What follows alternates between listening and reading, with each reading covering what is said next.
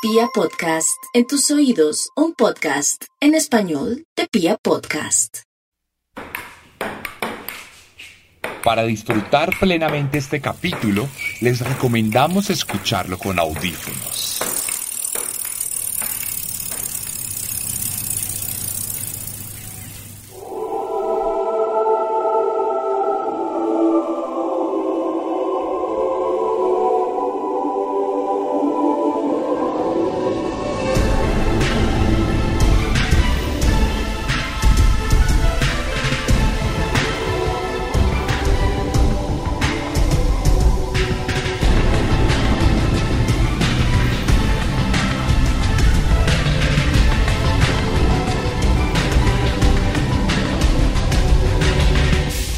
Manera equivocada, solemos asociar la maldad con la locura.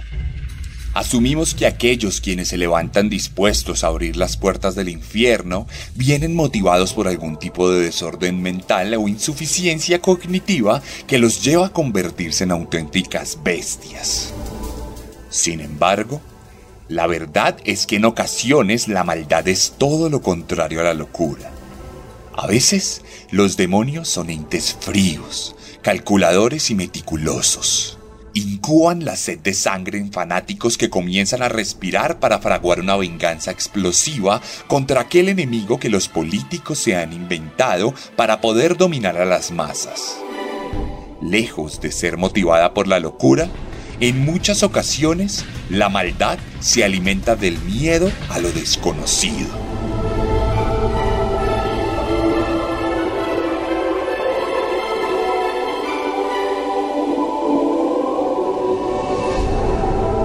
Se alimenta del odio.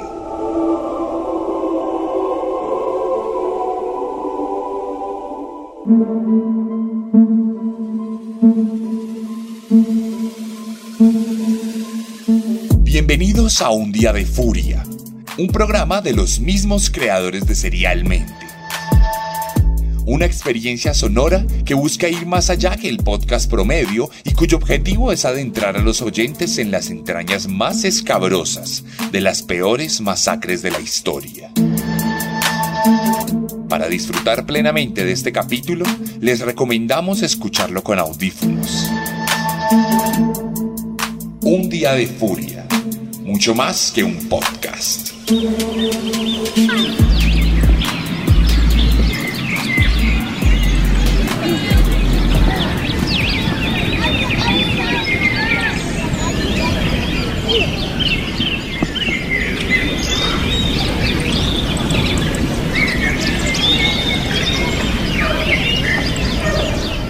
El 22 de julio de 2011 era un día tranquilo y pacífico en Noruega.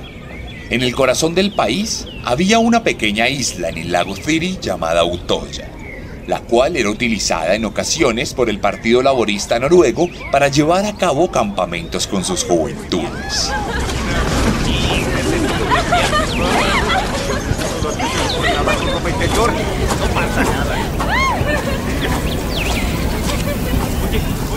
La tarde iba de maravilla. Las carpas rodeaban el bosque interno de la isla. La parrilla cocinaba incontables cantidades de carne y los responsables del campamento se regocijaban por el orden de los más de 500 asistentes que se habían reunido allí para celebrar la Liga de Jóvenes Trabajadores. Sin embargo, a 32 kilómetros al suroeste de allí, en la capital del país, las llamas incandescentes del infierno encontrarían una puerta para abrirse camino a través de las tierras vikingas.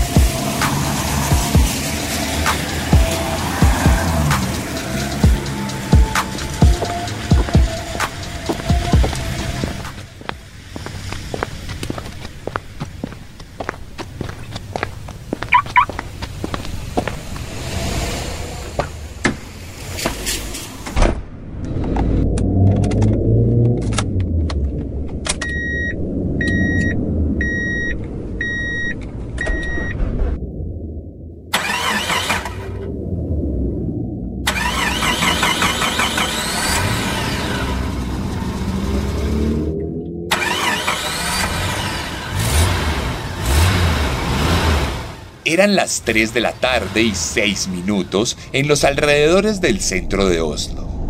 Era un día común y corriente en la ciudad.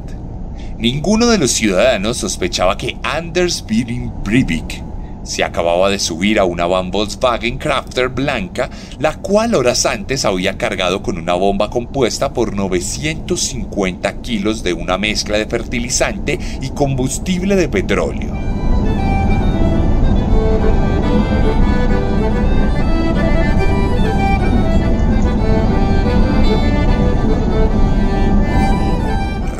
Todas las señales de tránsito y el flujo normal del tráfico, Anders llegó a las 3 y 13 de la tarde al sector gubernamental de la capital, allá donde se encontraban los edificios de los ministerios más importantes de la nación, así como la oficina del primer ministro de Noruega, el cargo político más importante del país.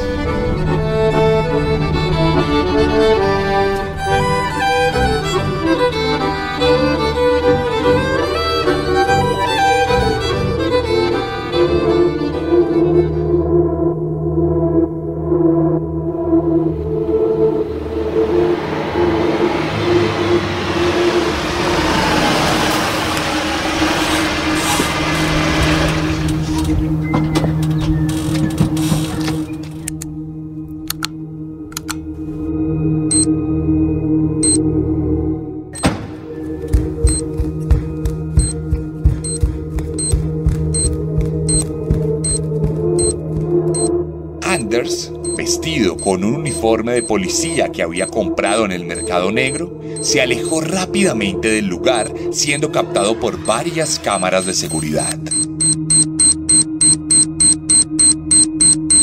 El reloj marcaba las 3 y 25 de la tarde.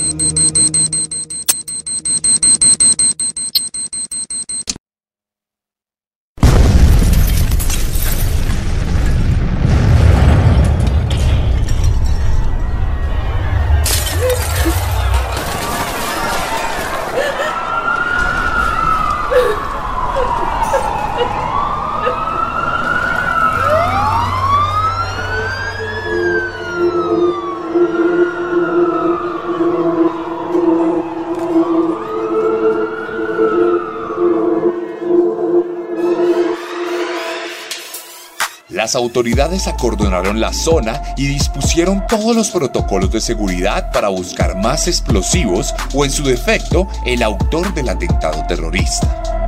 Sin embargo, para el momento en que la búsqueda se desató, Anders ya se encontraba muy lejos de allí.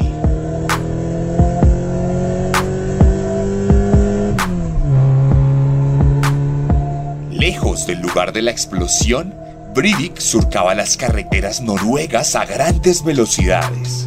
Tenía un destino fijo, la isla de Utoya, donde sabía que se estaba llevando a cabo un campamento que contaría con la presencia de una antigua primera ministra que él odiaba particularmente.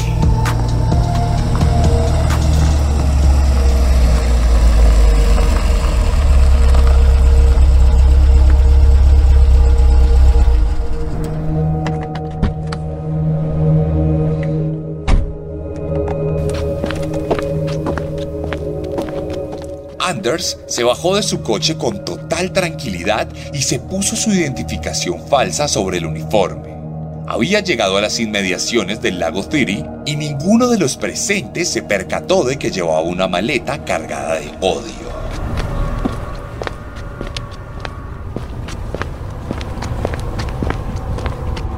Buenas tardes, oficial. Bienvenido al puerto de Utoya. Buena tarde. Eh, necesito ir a la isla. ¿Puede llevarme en el ferry? ¿A la isla?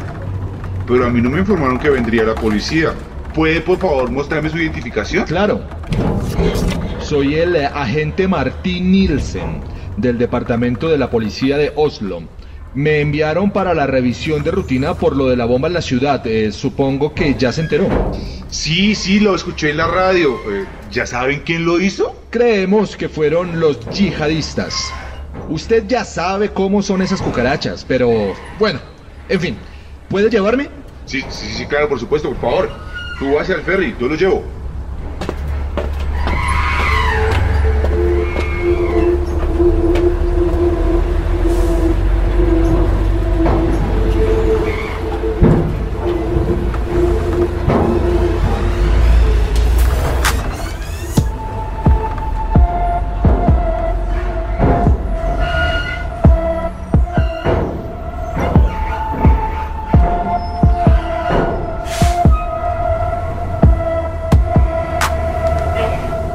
Mientras el ferry avanzaba hacia la isla, Anders tuvo el tiempo de llenarse de motivos. Odiaba a los que él consideraba como izquierdistas y marxistas. Básicamente todos los que no compartían su manera de pensar. Estaba plenamente convencido de que Noruega estaba siendo consumida por el comunismo y que ya no había otra forma de solucionar el problema que a través de la violencia.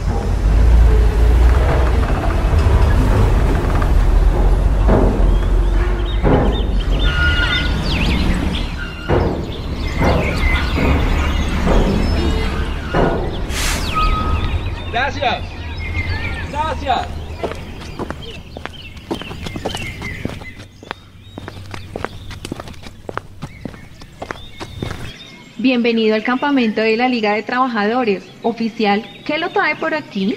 Me enviaron desde Oslo. Ya sabe, por lo de la bomba. Mmm, ok, permítame llamar al jefe de seguridad. Tron, necesito que vengas, la policía está aquí. ¿La policía? Ok, Mónica, en camino.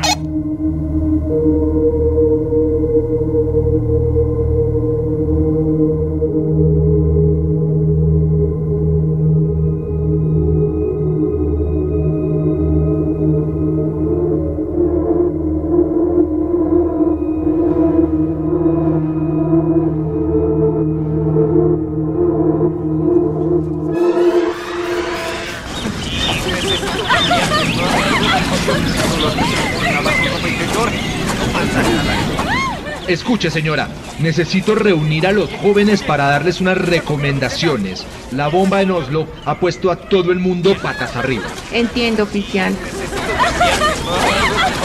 Chicos, necesito que vengan aquí. La policía tiene algo que contarnos. Oye, oye, ¿quién sacó mi camiseta? ¿Quién sacó mi camiseta?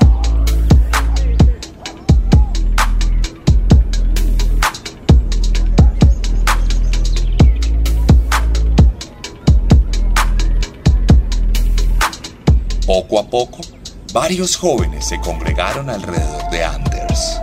La directora y el jefe de seguridad miraban la situación con desconcierto.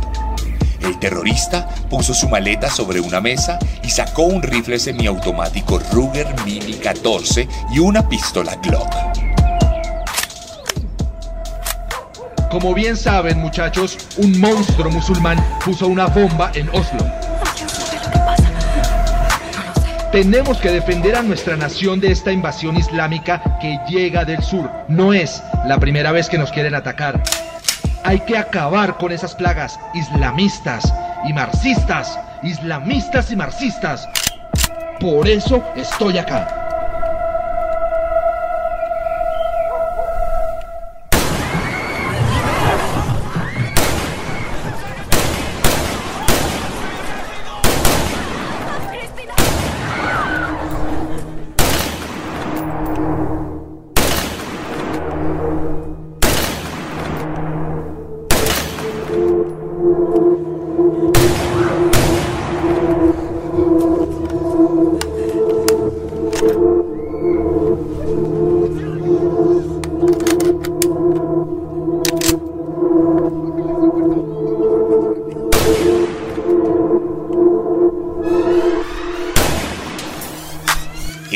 5 y 22 de la tarde cuando Anders Breivik disparó la primera bala con una puntería impresionante.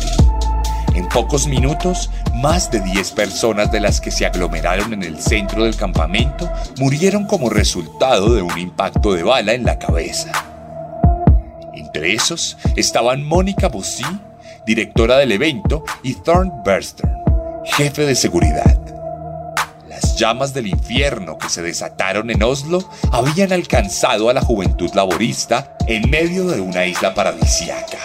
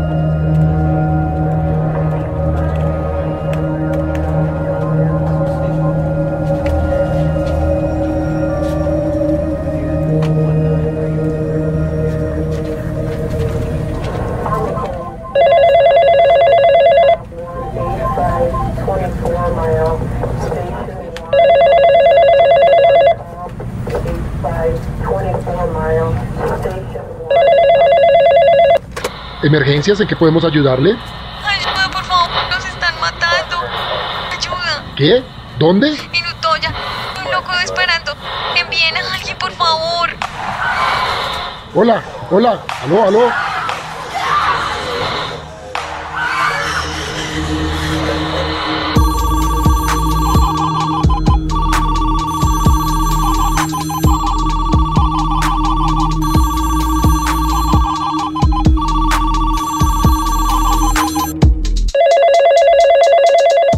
Tuvo que pasar un minuto para que las líneas de emergencia se llenaran de denunciantes desesperados por la balacera de la isla.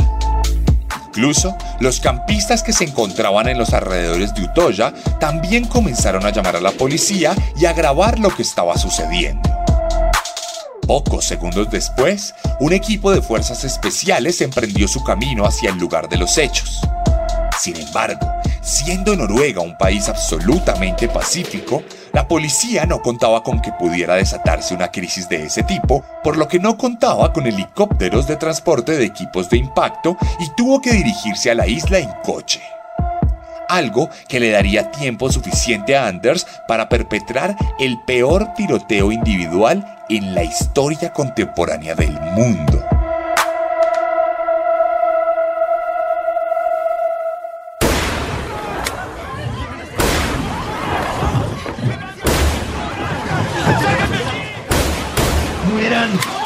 ¡Fascistas, mueran! ¡Mueran! Hoy es el día en que morirán todos ustedes, marxistas. ¡No me dejes sola!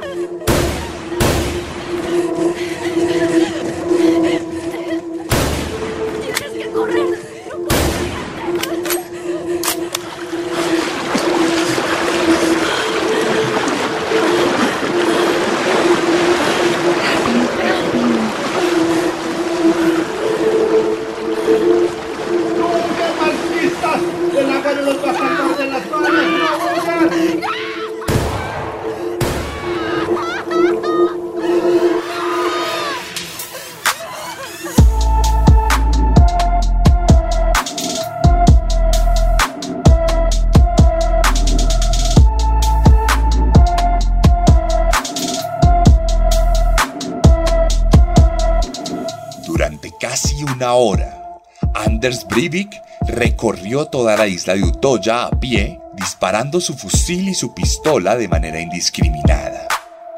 Algunos testigos afirman que tuvo la tranquilidad de repasar a las personas que disparaba para cerciorarse de que estuvieran muertas. Si encontraba algún herido, le daba un tiro de gracia en la cabeza.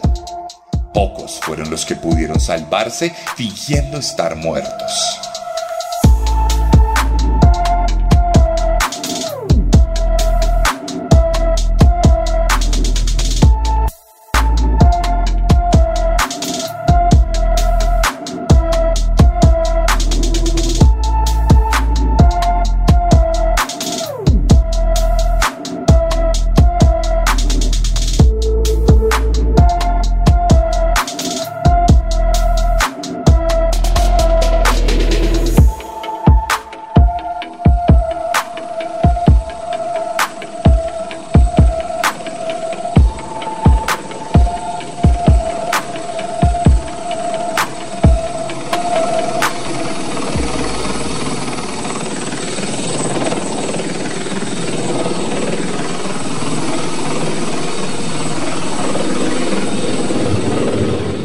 El primer medio en arribar al lugar de los hechos.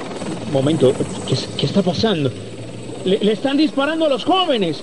Las imágenes son aterradoras. ¿Qué sucede? ¿Qué pasa?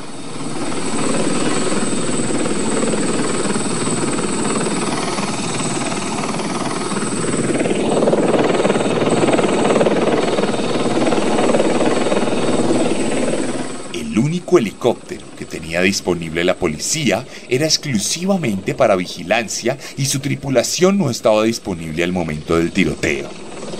Por eso, el único testigo desde el aire era un helicóptero de un noticiario nacional que sin poder hacer nada presenció una de las peores masacres en la historia de Noruega.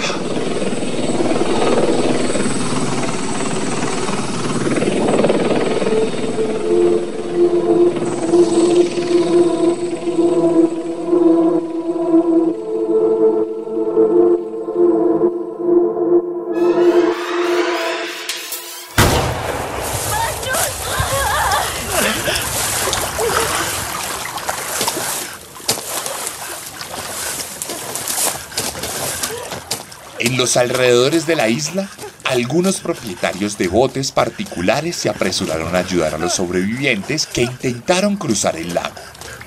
E incluso los más temerarios llegaron a la isla para recoger a los jóvenes que se refugiaron en las diferentes orillas.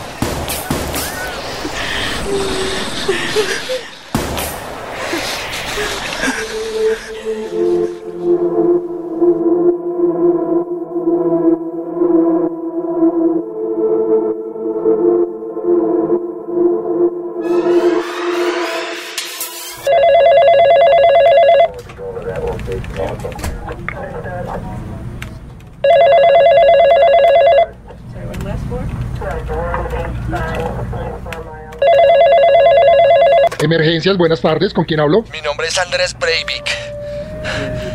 Soy un patriota que se cansó de que Noruega se arrodille ante los marxistas Señor, señor, disculpe, ¿cuál es su y los emergencia? musulmanes. Yo soy la emergencia. ¿Escuchan los disparos de Utoya? ¿Escucharon la explosión en Olso?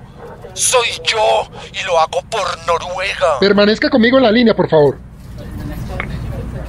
Ah, ustedes no escuchan. Ustedes son parte del problema.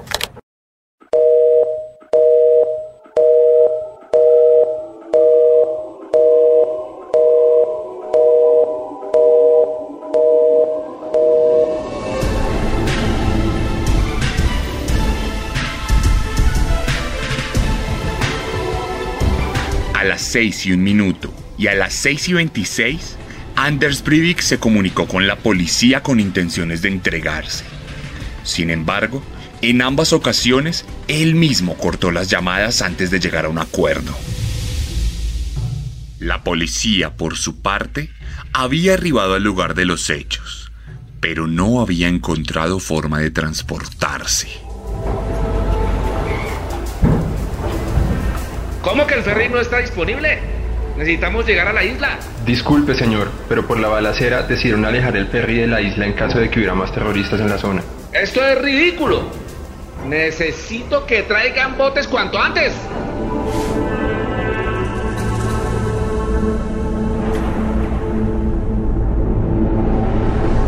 La policía llegó al lugar en un bote inflable. Cuando la fuerza Delta se montó en él, un poco de agua inundó el motor y a mitad de camino este se apagó. Razón por la cual una pareja que tenía un bote más grande y más rápido se acercó a los agentes y les ofreció llevarles a la isla con premura. Contrario a todos los protocolos de seguridad, la policía aceptó la ayuda y puso en riesgo a los tripulantes civiles del barco. Cuando los policías desembarcaron en la isla, avanzaron a través de los cadáveres de los jóvenes hasta encontrarse a un grupo de sobrevivientes.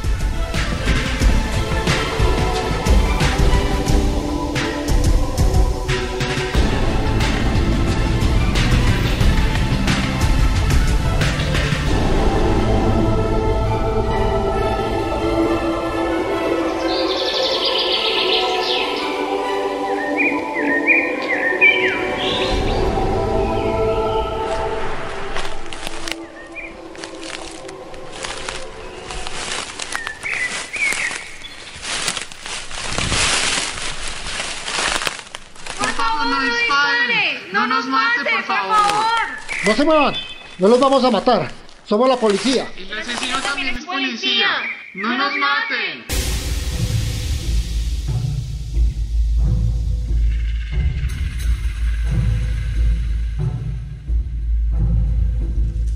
La Fuerza Delta continuó su camino por la isla rescatando a los sobrevivientes que encontraba a su paso.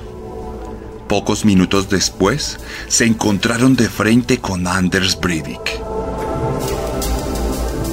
quien se encontraba cargando su arma en ese momento.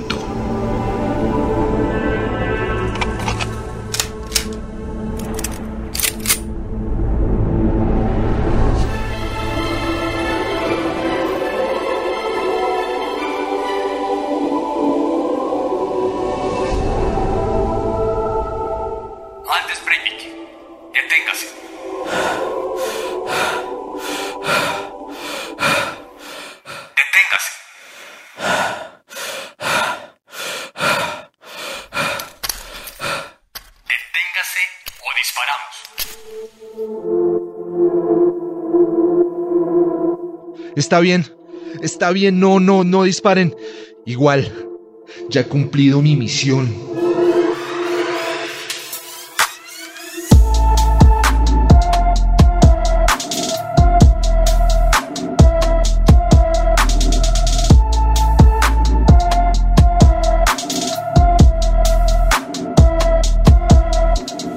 A las 6 y 35 de la tarde, Anders Breivik fue capturado por la policía sin que se produjera ningún tipo de enfrentamiento. El saldo final de la masacre en la isla fue de 69 personas asesinadas, en su mayoría menores de 20 años. 66 personas con heridas de bala y 110 tuvieron lesiones de distintos tipos como golpes por las dificultades del terreno o hipotermia por las bajas temperaturas del agua. Varias de las víctimas eran hijos o familiares de políticos de alto rango en el gobierno e incluso familiares de miembros de la corona noruega. En Oslo murieron 8 personas como resultado de la explosión y 209 fueron heridas en mayor o menor grado. La sangrienta jornada fue la más violenta que el país nórdico vivió desde la Segunda Guerra Mundial. Anders Breivik disparó un total de 186 balas y al momento de su captura tenía todavía bastantes reservas de munición. Luego de su apresamiento, fue llevado a juicio donde aprovechó los micrófonos para diseminar su discurso de odio fascista y sus consignas derechistas. Nunca mostró arrepentimiento y siempre declaró que hubiese deseado haber matado a más personas. Hoy en día cumple su condena en una prisión de máxima seguridad donde espera salir libre en 2033, aunque desde ya ha venido aplicando para la libertad condicional de manera infructuosa.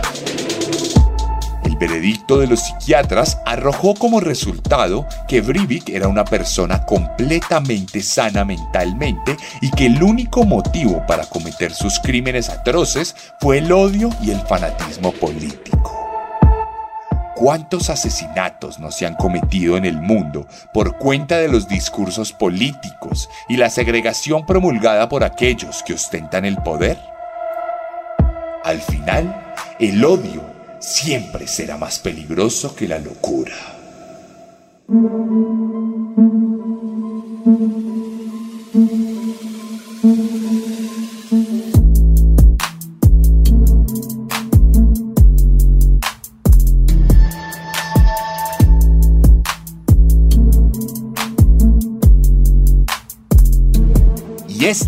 Fue la segunda entrega de la primera temporada de Un Día de Furia. Una propuesta narrativa y auditiva de Pia Podcast y su servidor Sebastián Camelo. Si les interesan todos estos temas, los invito a seguirme en mis redes sociales.